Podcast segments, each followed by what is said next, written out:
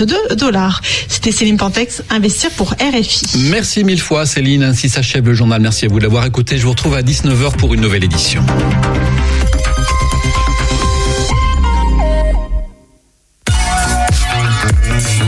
Radio G.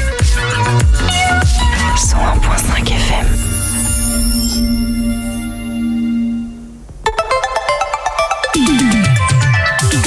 « 18h10, 19h, c'est Topette, la quotidienne de Radio G, présentée par Pierre Benoît. Nouvelle semaine d'agitation locale sur le 101.5 FM. Tous les soirs, on vous partage les actualités et la culture angevine. On en profite aussi pour vous divertir sur le retour du travail. Alors si vous nous écoutez depuis le site internet, vous pouvez venir dialoguer avec nous en direct depuis le chat. Si vous êtes en voiture, attendez de rentrer pour nous écrire, ce sera plus prudent. Rapide coup d'œil sur la semaine. Demain mardi, nous sommes avec le THV, le théâtre de l'Hôtel de Ville de Saint-Barthélemy d'Anjou, un de nos nombreux partenaires culturels, avec qui on parlera de la compagnie angevine Zig Zag. Mercredi, c'est Max Martin, un des deux services civiques de la radio, qui sera aux commandes de l'émission. Vous pourrez découvrir ses invités à cette occasion. Jeudi, on recevra le refuge de l'Arche de Et enfin ce soir, c'est Alain Surance, le directeur d'Angénant Opéra, qui va nous parler des prochains spectacles. Bonsoir Alain. Bonsoir. Bien installé bien installé, cette fois pour de bon, puisque la dernière fois il y avait eu un, vous ne l'avez pas remarqué, pas entendu, vous, auditeur, auditrice, mais il y avait eu un petit euh, couac sur le, moment de, de notre rendez-vous. Pendant ces 50 minutes, nous entendrons aussi le billet indépendantiste de Calix Denis Gremont et le podcast de Mathem qui nous dira comment faire en ce moment pour aider la population ukrainienne quand on est à Angers. 101.5 FM, la bonne fréquence en juin pour se tenir informé des agitations locales. 18h10, 19h, Topette avec Pierre Benoît.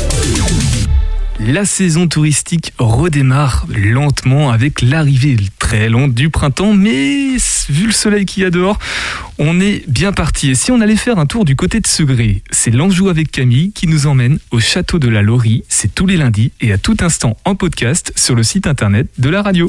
Envie de partir en vadrouille? Viens, je t'emmène avec moi. Aujourd'hui, nous partons en Oranjou, sur les terres du château de la Laurie. Situé à la Chapelle-sur-Oudon, ce château du XVIIe siècle est encore habité aujourd'hui par ses propriétaires. Remontons la large allée menant au château et partons visiter ce monument de l'Anjou bleu. C'est dans les anciennes écuries du château que se fait l'accueil. Chaque été est proposée, en plus de la visite guidée, une exposition d'art contemporain nous entrons dans un imposant bâtiment haut de plafond. De grandes baies vitrées baignent de lumière naturelle cette dépendance. À l'intérieur, l'accueil bien entendu, mais aussi une boutique de produits du terroir et un salon de thé. Débutons la visite sans plus tarder. Les extérieurs sont entretenus à la perfection. Un hippodrome vient encercler une partie du château. Des courses y sont toujours proposées. On contourne le château pour découvrir que l'arrière du bâtiment ne ressemble pas beaucoup à sa façade. Un arbre majestueux trône à côté d'une magnifique terrasse aménagée. C'est un catalpa, vieux de plus de 200 ans, qui veille avec bienveillance sur le château de la Laurie. Entrons maintenant dans les bâtiments. Nous découvrons tout d'abord une petite chapelle, de longs couloirs de marbre, une cuisine, des salons et bien entendu du mobilier d'époque. Personnellement, j'adore visiter les bibliothèques dans les châteaux. Celle-ci est particulière car elle contient aussi de vieux jouets pour enfants. Le clou du spectacle, si on peut parler en ces termes, c'est la dernière pièce. On entre dans un très grand salon, entièrement fait de marbre, du sol au plafond. D'immenses fenêtres permettent de faire entrer la lumière du jardin dans la pièce. On a presque l'impression d'être dans une véranda. Malgré sa décoration tout en marbre, la pièce est chaleureuse et on s'y sent bien. Les différentes couleurs de pierre ainsi que les grands canapés et fauteuils en font un endroit apaisant. D'ailleurs, la totalité du mobilier d'époque est encore sur place, ce qui est de nos jours plutôt rare. Sur le chemin du retour, notre guide nous parle de l'exposition d'art contemporain. J'aime ce mélange d'ancien et de nouveau, de patrimoine et d'art contemporain. Cette exposition s'insère parfaitement dans cette optique de faire vivre un château. Allez, il est temps d'y aller. Pas encore rassasié? Sache que, pas loin, à Aviré, le château de la Montchevaleret recèle lui aussi de multiples trésors. Et nous, on se retrouve très vite pour de nouvelles explorations angevines. Bisous et pour le château de la Montchevaleret, si vous souhaitez aller voir euh, de l'intérieur à quoi ça ressemble via une vidéo, vous pouvez aller sur la chaîne YouTube de Click Clac Topette. Vous aurez une idée un peu plus précise de ce à quoi ça ressemble. Merci beaucoup Camille. L'Anjou avec toi chaque semaine pour nous donner des idées de sortie avec le patrimoine de notre allez, beau département. Et si maintenant on disait merci à la vie, gracias a la vida sur le 101.5 FM. L'invité de Topette sur Radio G. Vous allez comprendre pourquoi cet accent espagnol avec Alain Surance, notre invité. On va voyager en Amérique du Sud désormais avec En Gênante Opéra et la Chimera. C'est le mardi 15 mars à 20h au Grand Théâtre d'Angers. Et pour vous nous, donner envie d'y aller, c'est avec vous, Alain Surance, qu'on va euh, s'intéresser à ce que c'est. Euh, déjà, il y a une représentation le 26 février dernier à Nantes et je crois que le bilan est plutôt positif de cette euh, représentation. Oui, oui, le, concert Gracias à la Ville a, rencontré vraiment un très beau succès à Nantes, au Théâtre Gralin. Et nous sommes évidemment très heureux de le présenter aussi à Angers.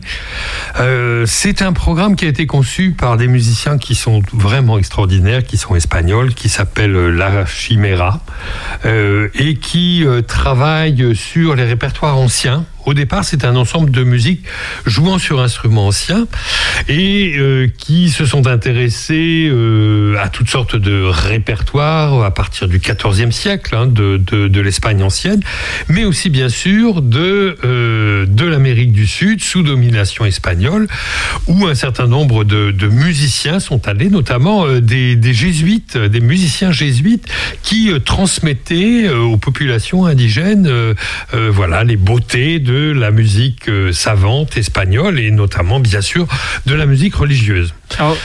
Gracias a la vida, c'est quoi finalement? C'est le nom d'un titre du spectacle?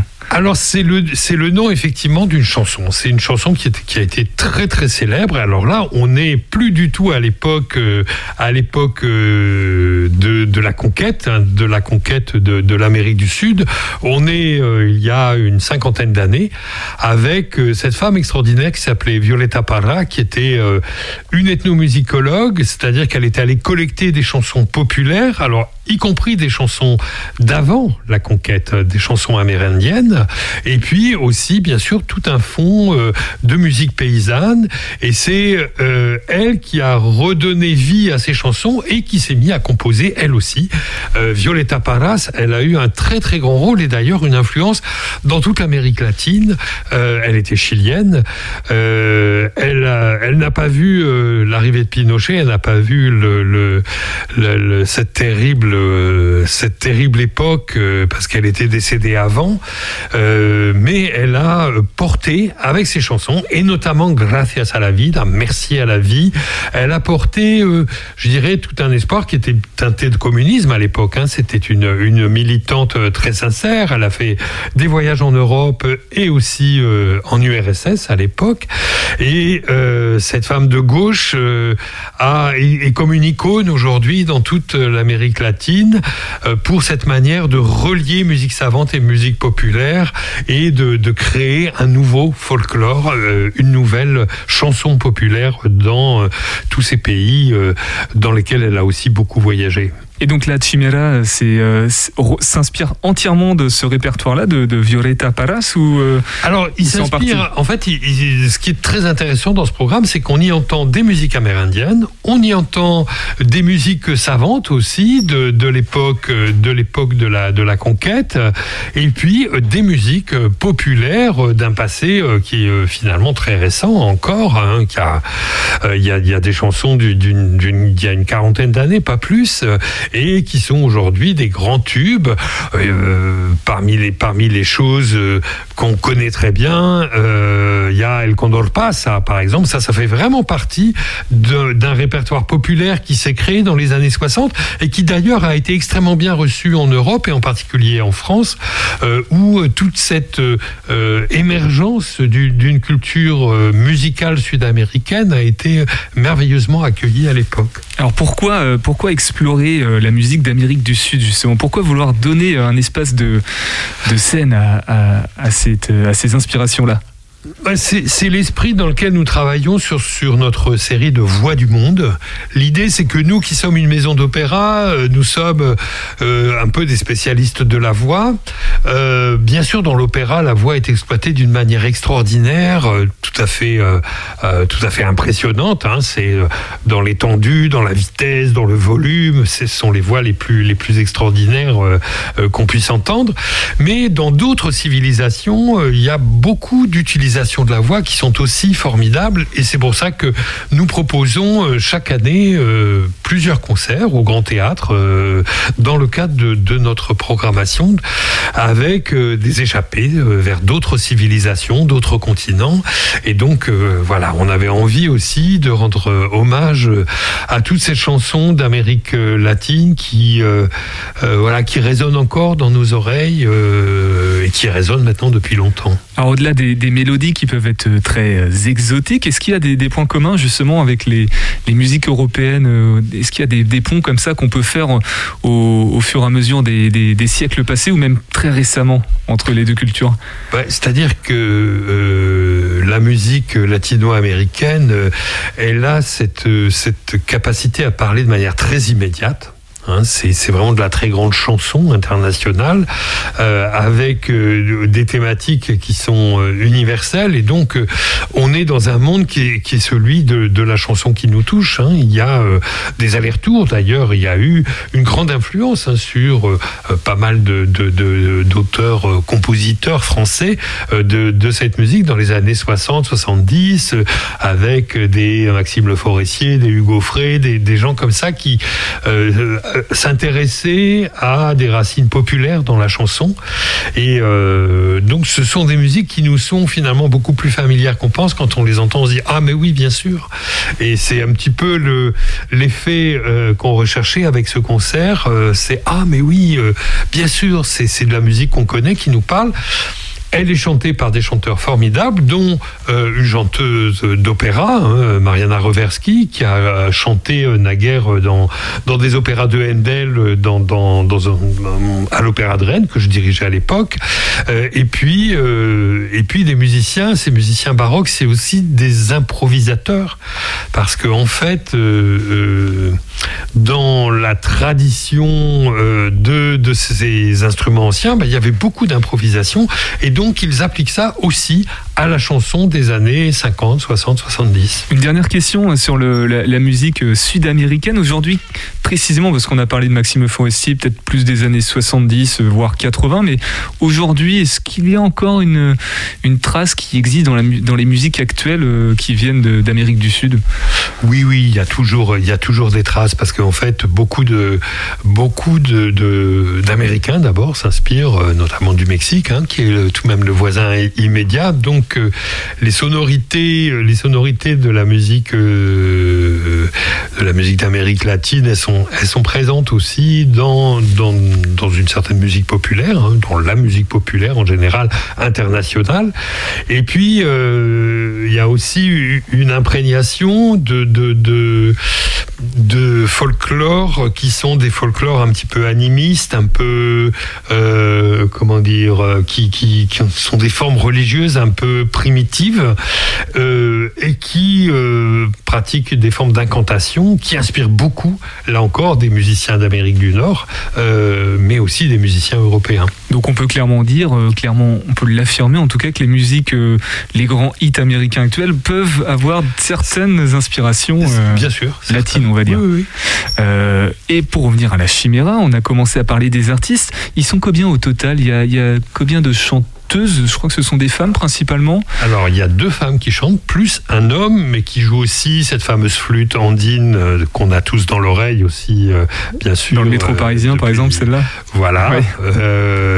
et puis donc à côté de ça, il y a un ensemble de 10, 10 musiciens euh, 10 musiciens qui jouent des instruments très divers. Alors, il y a bien sûr de la guitare, mais il y a aussi du luth, donc euh, euh, de la musique ancienne. Vous avez de la viole de, de la viole de gambe. Euh, d'ailleurs, la joueuse de viole de gambe est aussi chanteuse. Vous avez des percussionnistes avec des couleurs de percussion qui sont, qui sont évidemment très très particulières. Et vous avez des instruments avant typiques évidemment de typiques de l'Amérique du, Sud, mais en même temps qui sont reliés à l'Espagne à l'Espagne baroque, hein, l'Espagne du siècle d'or. Et l'histoire de, ce groupe, la, la Chimera, ça, il a combien d'années Il est assez récent finalement? C'est un ensemble qui est relativement récent, qui a une quinzaine d'années, je crois, euh, et qui euh, a commencé effectivement par s'intéresser à la musique du siècle d'or espagnol. donc des musiques savantes, mais dans lesquelles il y avait aussi des formes, par exemple, de danse, de danse qui a amené un caractère populaire. Donc, euh, ce sont des gens qui ont toujours essayé de, tenir, euh, je veux dire, des deux côtés, à être des deux côtés, du populaire et du savant. Ce sont des grands virtuoses, ce sont des, improvisateurs formidables, et ce sont en même temps euh, des, des, voilà, des amoureux de musique populaire et de rythme populaire en particulier. Tout à l'heure, on a, on a dit qu'à Nantes, il y avait eu un, ça, avait été un beau spectacle, une belle représentation, que le public en tout cas avait été très réceptif. Euh, pour décrire un petit peu à nos auditeurs, auditrices, euh, à quoi ça peut ressembler sur scène, parce que déjà un ensemble d'une dizaine d'instruments derrière, ça doit être impressionnant euh, pour les oreilles, mais aussi pour les yeux. Bah, ils sont en arc de cercle, là, tout simplement, sur, le, sur la scène, et il y a les chanteurs qui, trois chanteurs, deux chanteuses et un chanteur qui, euh, qui viennent s'installer devant euh, pour, euh, voilà, pour raconter à travers la chanson. Et donc c'est un spectacle qui dure autour d'une heure vingt, une heure trente, je crois à peu près. Et je précise, puisqu'on ne l'a pas précisé en début d'émission, donc ça ce sera le 15 mars à 20h au Grand Théâtre à Angers, que le Nantes Opéra, l'anneau, propose de gagner 5 fois 2 places pour des, binômes. Donc il suffira d'aller sur les réseaux sociaux de Radio G, nous envoyer votre nom et numéro de téléphone pour qu'on puisse vous rappeler. Vous serez euh, tout simplement tiré au sort si vous souhaitez aller profiter de cette représentation. Euh, j'ai aperçu une petite ligne sur le dossier de presse que c'était en, en collaboration avec les concerts parisiens, c'est-à-dire que c'est porté par qui finalement C'est enchaînant C'est le producteur. C'est le producteur qui en fait euh, organise les tournées de, cette, euh, de cet ensemble et de plusieurs autres. C'est un producteur avec lequel on travaille très régulièrement, euh, qui travaille toujours dans la qualité avec des ensembles de, très haut niveau. Et du coup, il y a, du, il y a déjà un, comment dire, un, public qui est réceptif à l'échelle nationale de, de, ce type de musique? Oui, parce que c'est notamment un ensemble qui enregistre beaucoup qui, euh, qui donc a fait déjà plusieurs disques qu'on peut trouver très facilement. Et euh, d'ailleurs, euh, le programme Gracias a la Vida fait l'objet d'un disque aussi et qui vient juste de sortir, donc que bah, le public pourra acheter à, la fin du concert le 15 mars. Dédicacé en plus, je crois que les. Et dédicacé, bien sûr. Les artistes pourront rester. On va se représenter euh, pour nos oreilles qu'est-ce que qu'est-ce que c'est justement Gracias a la vida par l'ensemble de la Chimera juste après.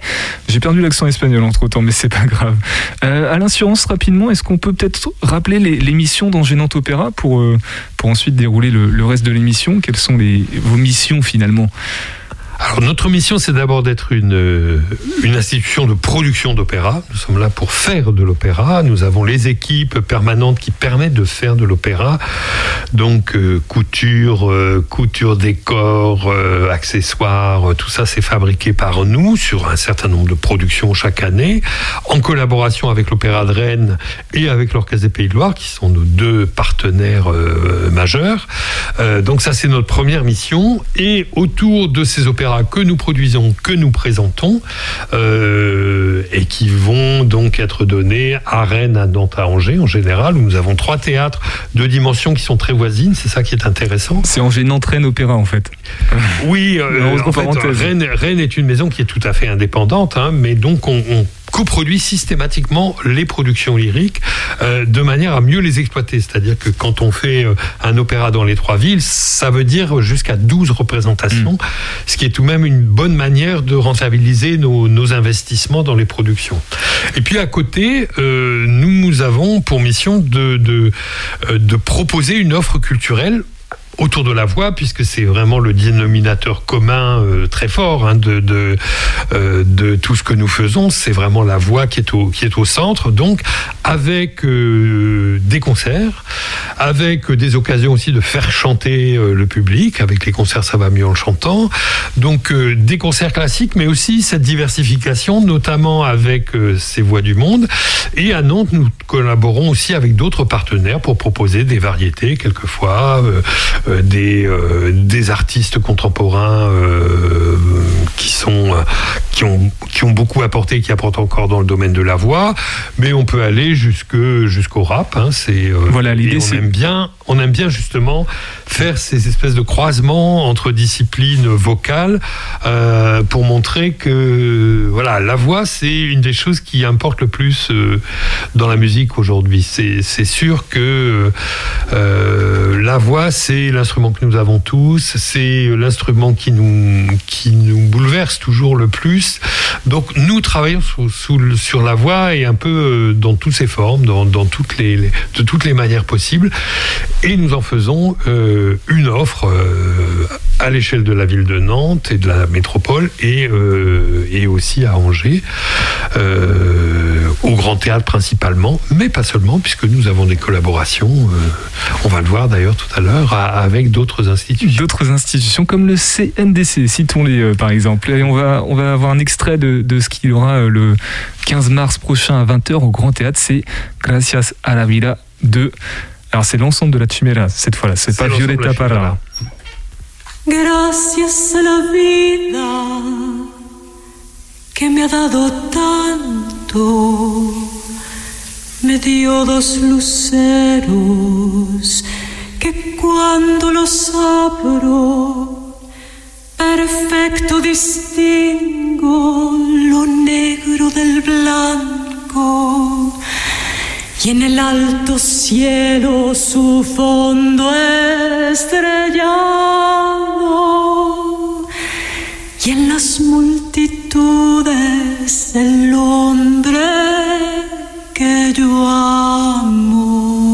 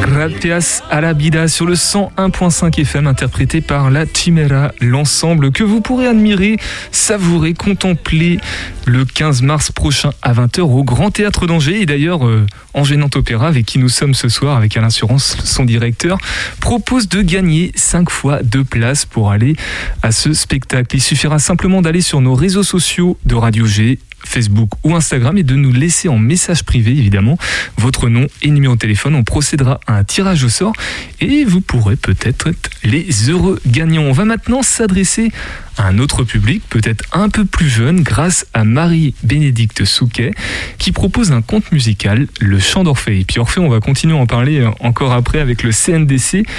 Là, c'est dans le cadre du festival Résonance de la collégiale Saint-Martin. Alors, Alain, euh, première question, qui est Marie-Bénédicte Souquet? Marie-Bénédicte Souquet, c'est une de nos artistes en résidence, puisque nous avons choisi il y a trois ans de, de prendre en résidence des artistes lyriques, des chanteurs d'opéra. Euh, et de leur demander de participer à, euh, à notre saison de manière très diverse. Alors, ils peuvent, euh, et ça leur arrive euh, évidemment à, plusieurs reprises, participer à des productions lyriques. Donc, par exemple, euh, Marie-Bénédicte va être amenée la saison prochaine à chanter dans deux de nos ouvrages lyriques, Louisa Miller et L'élixir d'amour. il participe aussi à nos concerts populaires Ça va mieux en chantant. Et puis, euh, ils vont intervenir dans les établissements scolaires, euh, dans les associations, euh, partout où nous apportons une action culturelle pour faire connaître l'opéra, pour partager l'opéra avec nous et le partager avec des artistes vivants. Évidemment, c'est absolument idéal. Et nos, nos artistes, là où ils vont rencontrer les publics, évidemment, sont toujours extrêmement bien reçus. Ils ont une manière très simple et très décontractée de montrer qu'un chanteur d'opéra, c'est pas une caricature de voilà de diva, euh, de diva euh, habillée de manière folle et euh, complètement extravertie. C'est des gens comme vous et moi qui ont choisi le chant comme métier et qui l'exercent avec tout ce que ça veut dire de d'inspiration, mais aussi de discipline. C'est un métier extrêmement exigeant, de discipline, de rigueur et puis en même temps de fantaisie parce que ce sont des artistes et ils doivent pouvoir s'exprimer dans les spectacles de la manière, euh, d'une manière tout de même très extravertie. Voilà, donc ce sont ces artistes qui, euh, qui compagnonnent avec nous et donc Marie Bénédicte, c'est sa deuxième saison euh, et elle, elle a proposé un petit spectacle qu'elle a imaginé elle-même autour du thème d'Orphée. Orphée, c'est un personnage de la mythologie, c'est euh, euh, le premier musicien dans, dans la mythologie grecque, hein, celui à qui on a donné une, une, carapace de tortue et dont il a fait une lyre, et qui a cet extraordinaire pouvoir de charmer tout le monde avec sa voix et son instrument. C'est donc euh, le premier, le premier dans, dans, dans, la mythologie à utiliser la musique pour ce pouvoir tout à fait extraordinaire qui est, qui est le sien. Et bon, l'histoire d'Orphée, c'est l'histoire d'Eurydice aussi, son épouse, qui le jour même de leur noces est piquée par un serpent, meurt. Orphée, euh, désespéré, va aux enfers pour euh, euh, la récupérer. les dieux des enfers, bon, acceptent finalement, à condition qu'il ne lui parle pas, qu'il ne la, qu'il ne la regarde pas quand il aura quitté les enfers. Évidemment, finalement, il va transgresser cet ordre et elle va mourir aussi voilà l'histoire que euh, Marie-Bénédicte euh, raconte aux enfants, raconte euh, dans, il y aura deux concerts, un pour les familles, les parents viennent avec leurs enfants, un autre qui sera complètement réservé aux enfants, un concert scolaire, au cours duquel donc Marie-Bénédicte chante elle-même a cappella la plupart du temps, c'est-à-dire sans accompagnement, ou bien en s'accompagnant elle-même d'une viole de gambe, donc l'ancêtre du violoncelle, qui, euh, qui se joue euh, comme un violoncelle avec un archer, et euh, à certains moments elle s'accompagne aussi de cet instrument, et elle utilise des extraits d'opéra, dont le tout premier, Orphée euh, de Monteverdi, qui est considéré comme le premier opéra qui a été composé en 1607 et qui explorait déjà ce mythe. Et il y a d'autres, euh, il y a eu toujours des opéras pour, euh, pour raconter cette histoire d'Orphée qui est tellement importante, frappante, euh, puisqu'elle parle du pouvoir de la musique et du pouvoir des voix. Et finalement, c'est une histoire qu'on- que même un adulte peut apprécier. Pourquoi c'est euh, pour les enfants euh, dans ce cadre-là? Alors, dans la démarche de, de, de Marie-Bénédicte, il y a l'idée qu'elle en fait un conte. Et euh, elle aborde un sujet qui est même un sujet très très grave, qui est celui de la mort. Et elle le fait en s'adressant aux enfants et euh, en leur, euh, en leur expliquant ce, ce mystère de la mort, ce mystère de la séparation d'avec un être qu'on peut aimer. Donc il y a une vocation qui est profondément pédagogique au sens le plus noble du mot pour voilà partager avec les enfants cette histoire et tout ce qu'il y a derrière cette histoire. Moi, j'ai assisté à un concert scolaire euh, il y a quelques semaines avec donc ce, chant d'Orphée euh, de Marie-Bénédicte et les réactions des enfants après étaient euh, extrêmement touchantes parce qu'un certain nombre d'entre eux avaient déjà eu l'expérience du deuil. C'était des enfants qui avaient une dizaine d'années, donc ils avaient pour certains déjà vécu l'expérience du deuil et ils pouvaient la partager avec les autres à l'occasion de ce dialogue avec Marie-Bénédicte. Et c'était euh, vraiment très touchant et aussi euh, très très intéressant parce que euh, voilà on est dans le cœur d'un sujet qui est pas si facile à aborder et l'aborder avec la musique, avec l'art, c'est tout de même une des très bonnes manières de l'aborder. Et dans un beau cadre en plus, puisque ce sera dans, dans le cadre du festival Résonance de la Collégiale Saint-Martin. J'ai pas réussi à, trouver les dates, donc j'ai peut-être pas cherché suffisamment. Vous les avez ou pas Ah oui, les dates. Donc la représentation euh, scolaire sera le vendredi 18 mars et euh, la tout public sera le samedi 19 à 15h. Donc nous avons prévu avec nos amis de la collégiale euh, un horaire qui permet euh, aux parents de venir avec leurs enfants. euh, voilà, en après-midi. Dans l'après-midi. Très bien. Avec Alain Surance, directeur d'Anneau en Gênant Opéra, on va écouter de, de quoi faire la transition avec notre prochain sujet sur le 101.5 FM. Rassurez-vous, on reste avec Orphée et Eurydice.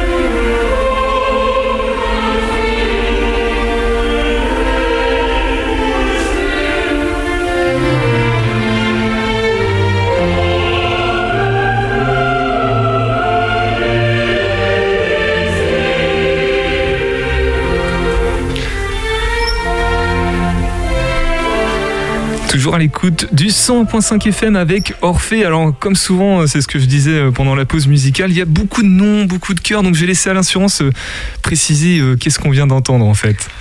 Alors, ce qu'on vient d'entendre, c'est le chœur euh, du deuxième acte de- d'Orphée et Eurydice, qui est un opéra de Christoph Willibald Gluck, euh, compositeur euh, d'origine euh, allemande et qui a travaillé et en Italie et en Autriche et en France, où il a créé cette version française de d'Orphée, qui est voilà un des grands opéras de cette époque. On est dans les années 1770. hein, on est donc à l'époque de Louis XVI et de Marie-Antoinette.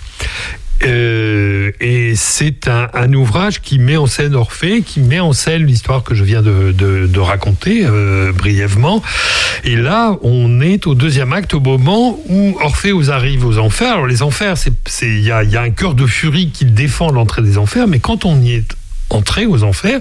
C'est ce qu'on appelait euh, dans la mythologie grecque les Champs-Élysées, c'est-à-dire un endroit où les ombres sont heureuses. Euh, et non pas un endroit de, de c'est pas l'enfer des, des, des chrétiens, c'est un endroit de, de, de paix et c'est euh, ce qu'exprimait le cœur à l'instant. Continuons euh, avec Orphée justement et on va parler aussi du CNDC puisque vous proposez le 30 mars prochain un spectacle, un crossover entre les deux institutions. Il y aura le chœur d'Angers Opéra et ce sera Michael Filippo qui, qui a mis en scène, qui a, qui a chorégraphié un, un spectacle pour illustrer tout ça. Qu'est-ce que Alors c'est une commande que j'ai faite à Michael Filippo parce que euh, nous avons à Angers Opéra un chœur permanent. Euh, comme dans beaucoup de maisons d'opéra, le chœur en général est permanent. Donc nous avons un chœur de 28 danseurs, chanteurs, danseurs, puisque ils sont censés être en scène, donc ils savent tout faire en fait. Ils chantent, ils, euh, jouent, ils dansent, et donc j'ai eu envie de faire une pièce spécialement pour les faire danser en chantant. Euh, sans soliste, c'est pour ça que ce spectacle s'appelle Sans Orphée ni Eurydice, parce qu'il n'y a pas de soliste. C'est le chœur qui est en scène euh, tout du long, et c'est une proposition donc euh, que nous faisons à Angers en complicité avec le CNDC au Théâtre du Quai. C'est un spectacle qui a été créé tout récemment, il y a, un peu plus d'un mois, donc au Théâtre Gralin, dans, notre théâtre nantais, donc avec ce chœur d'Angers Nantes Opéra, son chef de pianiste qui les, accompagne, donc euh, un spectacle qui est vraiment euh, entièrement fait pour, avec eux, et qui euh, bah, les met en situation d'une manière un peu originale, hein, puisque ils sont seuls en scène pour une fois, et bah, ils nous racontent cette histoire d'Orphée, mais évidemment d'une autre manière puisque nous n'avons pas les solistes. Et c'est euh, très intéressant. C'est un spectacle qui a beaucoup de sens euh, parce que Michael Filippo aime travailler avec les groupes, aime travailler avec les individus. Et en fait c'est à la fois une mise en valeur du groupe que peut être un chœur et en même temps des individus qui le composent. Et, euh, beaucoup d'entre eux ont un petit rôle à jouer dans, dans, dans, dans le spectacle. Et du coup, c'est une approche très sensible, très émouvante de, euh, bah, de ces artistes qui, euh, qui euh, sont toujours en train de travailler ensemble. Hein. C'est c'est, euh, c'est comme une équipe, euh, c'est comme une équipe de sport. quoi. C'est vraiment il y a une, un groupe qui est euh, qui a une identité qui lui est propre comme une équipe. Et cette équipe, elle est vraiment particulièrement bien mise en valeur par par la chorégraphie de Michael Filippo, je dois dire. Justement, Alain Suran, c'est vous qui l'avez choisi précisément, Michael Filippo ou- Oui, oui, parce que je, je connais Michael depuis, depuis pas mal d'années. J'ai vu justement tout le travail qu'il pouvait faire avec, euh, avec des, groupes, euh, cette manière de, dialoguer euh, avec chacun et avec tous. Vous savez, il a fait déjà des chorégraphies avec ben, un chœur amateur d'ailleurs, ou semi-amateur de, Brest, avec une équipe de footballeuses aussi. Donc c'est quelqu'un qui aime ce genre de challenge et bah, qui a répondu au défi de manière très intéressante. Donc je, je récapitule si j'ai bien compris pour m'assurer aussi que les auditeurs auditrices ont bien compris. C'est bien le chœur d'Angers Nantes Opéra qui sera mis en, en danse en fait. Qui danse Il n'y aura Oui, pas oui. de danseurs supplémentaires. Il y a en fait, si, il y a trois danseurs, qui se- euh, quatre danseurs qui se mêlent à eux.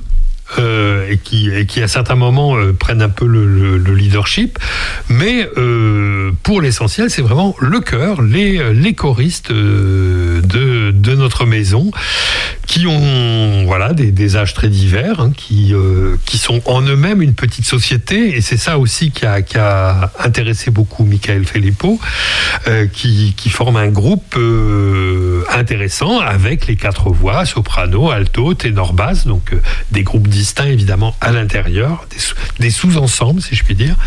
Et c'est tout ça que, euh, que Michael met remarquablement en situation. Est-ce qu'on peut dire que il y a une cohérence, euh, un lien euh, inaliénable justement entre euh, danse, chant et euh, musique?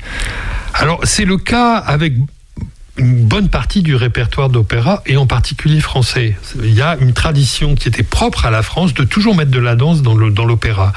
Et euh, c'est la tradition de Lully, hein, puisque vous savez, Louis XIV dansait dans les, dans les comédies ballets de Molière. Le Roi Soleil Euh, le roi Soleil. Euh, et ça s'est poursuivi avec Jean-Philippe Rameau au XVIIIe siècle. Et Gluck, lui aussi, a prévu dans sa partition des moments pour la danse. Et d'ailleurs, très souvent, euh, très souvent, dans les représentations d'Orphée et Eurydice de Gluck, euh, on voit des danseurs mélangés, euh, aux chanteurs. Donc, on- on- il y a un lien naturel entre chant et danse. Et en plus, dans Orphée et Eurydice, euh, c'est au moment où il y a le cœur que ça danse, justement. Donc c'est pour ça que c'était complètement logique de prendre cet ouvrage. Ça c'est un choix qu'a fait Michael. C'est lui qui a voulu utiliser cet ouvrage. Et c'est passionnant et c'est d'un naturel total. On, on rappelle les dates et le lieu, c'est au, au Alors, quai, j'imagine Alors c'est au Théâtre du Quai, c'est le mercredi 30 mars. Prochain, donc Voilà, euh, réservons les, les places euh, tout de suite euh, maintenant. Merci beaucoup euh, à l'assurance, restez avec nous. On va bientôt passer à la conclusion de cette émission puisque le temps file. Juste avant, parce que comme tous les lundis, Calixte nous partage son billet indépendantiste de l'Anjou. Si tu ne vas pas à l'Europe, ou merci Madame la Ministre? Roselyne Bachelot est une taupe. Avant qu'on ne me taxe de goujaterie, la courtoisie la plus élémentaire me presse de préciser qu'on ne doit voir là nulle offense. Je n'entends en rien insulter celle qui est sans doute l'angevine la plus en vue, mais comme nous avons eu l'occasion de le préciser dans ces mêmes colonnes, la ministre de la Culture est l'agente de l'indépendantisme angevin infiltré au sein du gouvernement français. Elle nous est une manière de cheval de Troie, ce qui est à peine plus flatteur que la taupe. L'affaire est d'autant plus juteuse pour notre mouvement séparatiste que la position stratégique de la ministre lui permet de nous attacher les sympathies et, autant le dire, le soutien enthousiaste de tout ce que la France compte de beaux esprits, en les noyant sous des flots de petits fours, de mignardises et de rafraîchissements, dont l'honnêteté m'oblige à dire qu'il s'agit le plus souvent de champagne, de blanquettes de limou, voire de clairette de Die, autant de boissons pétillantes qui n'arrivent pas à la cheville de nos saumures. Fin de la parenthèse. Aux frais de la République, sans que nous n'ayons quoi que ce soit à débourser. C'est ainsi que nous devons à l'aimable entre-gens de Rosine Bachelot et accessoirement au fait que la France assure la présidence de l'Union européenne d'accueillir de futurs soutiens à notre cause, les ministres de la Culture de l'ensemble des pays européens, accueillis à l'invitation de notre amphitryon en jupon en Anjou dans quelques jours. Il ne faut dès lors pas être grand clair pour deviner que c'est prestigieux Commensaux, que l'on va promener dans les plus beaux monuments de la ville, du château d'Angers à la galerie David d'Angers, en passant par la moins connue et pourtant pleine de charme abbatiale du Ronceret, qui sera ouverte au public quelques mois pour y présenter l'installation 1000 plateaux de Pascal du Sapin, que l'on va gaver de nos spécialités gastronomiques comme des chapons avant Noël, que l'on va choyer comme on sait le faire en Anjou, ne pourront voir d'un mauvais œil que notre accueillante nation accède légitimement à l'indépendance. Merci, Madame la Ministre, de nous amener ces nouveaux militants sur un plateau de petits fours. Le billet indépendantiste de Calix de Nigremont tous les samedis dans Ouest France et chaque lundi dans cette même émission sur le 101.5 FM. À prendre avec du second, troisième, quatrième degré, hein, évidemment. Euh, merci beaucoup à l'assurance. Donc je rappelle que vous êtes le, directeur de l'Anneau, l'Angénante Opéra. On va peut-être essayer de conclure avec euh, des derniers mots à propos de, je récapitule, Gracias a la vida avec la Tumera, le chant d'Orphée aussi par Marie-Bénédicte Souquet et le spectacle avec le CNDC sans Orphée ni Eurydice. C'est bien ça? C'est bien ça, oui. Alors qu'est-ce qu'on pourrait rajouter à propos de- d'un de, ces trois éléments ou même des trois éléments?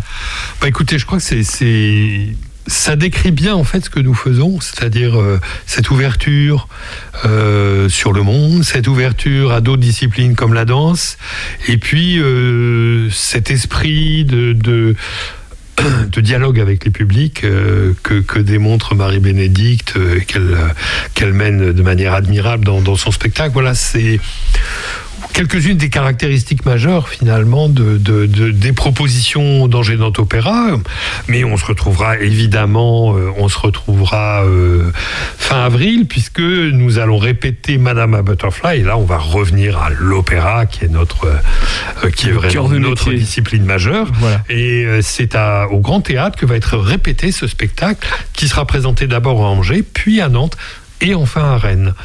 Donc c'est la dernière grande production de la saison et nous retrouvons notre, euh, notre mission de production. hein. c'est un, c'est un spectacle qui est nouveau pour nous, que nous allons donc répéter assez longtemps avec deux distributions, avec des artistes qui viennent d'un peu partout et notamment d'Italie puisqu'il s'agit d'un opéra italien. Voilà, donc c'est. Mais je reviendrai en parler. Oui, un et peu plus tard. Surtout qu'il y a déjà la saison 2022-2023 qui commence à poindre gentiment le, bout de son nez. Merci beaucoup en tout cas d'être passé dans, dans Topette. Je rappelle à l'assurance que vous êtes le directeur de Angénante Opéra. 18h10, 19h, Topette avec Pierre Benoît. Vous le savez, la population ukrainienne fait face à la guerre dans son pays. Aussi, beaucoup ont décidé de prendre la route de l'exil.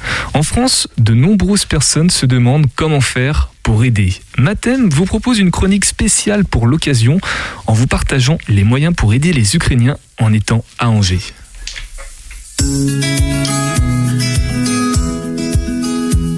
Salut les angevines, salut les angevins. Moi c'est Mathilde, alias Mathem. Aujourd'hui, cette chronique est un peu différente des autres. Et pour cause. Depuis plusieurs jours, nos pensées sont avec la population ukrainienne. Et une question vous travaille peut-être, tout comme moi. Comment puis-je les aider depuis la France? Il est possible d'aider le peuple ukrainien de trois façons différentes. En faisant des dons financiers, en envoyant des dons matériels ou en proposant des solutions d'accueil aux réfugiés. En ce qui concerne les dons matériels, les besoins sont spécifiques et une liste officielle des produits nécessaires est établie par la protection civile et l'Association des maires de France. Mise à jour quotidiennement, elle est accessible sur le site de l'ambassade d'Ukraine, fr.aidukraine.fr.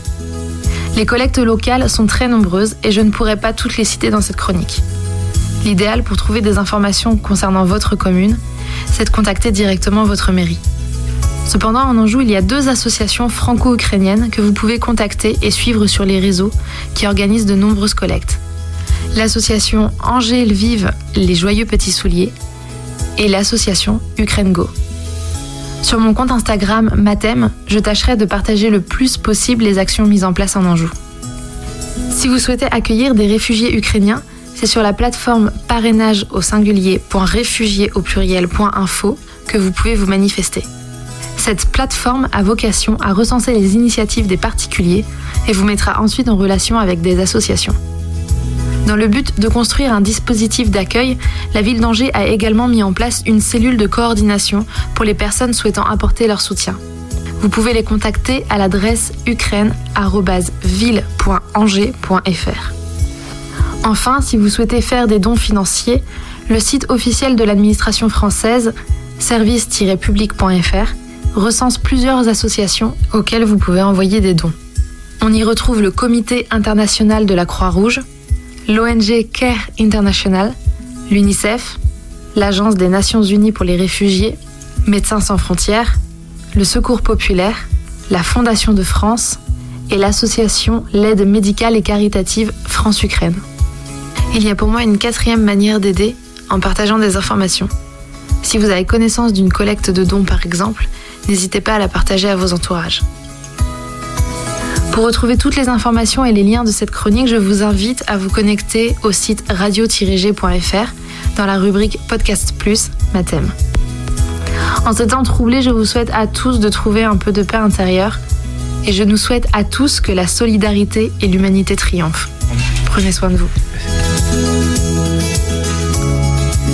Merci beaucoup Matem que vous pouvez retrouver dans l'onglet Podcast Plus du site internet de la radio. Et dans quelques instants ce que vous allez pouvoir retrouver c'est ça dégouline dans le cornet. Je crois qu'il y a des jolis CD là qui sont en train de se préparer dans les platines.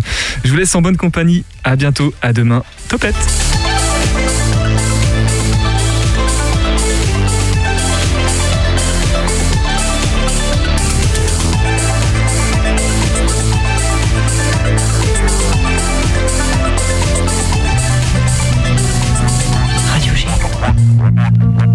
101.5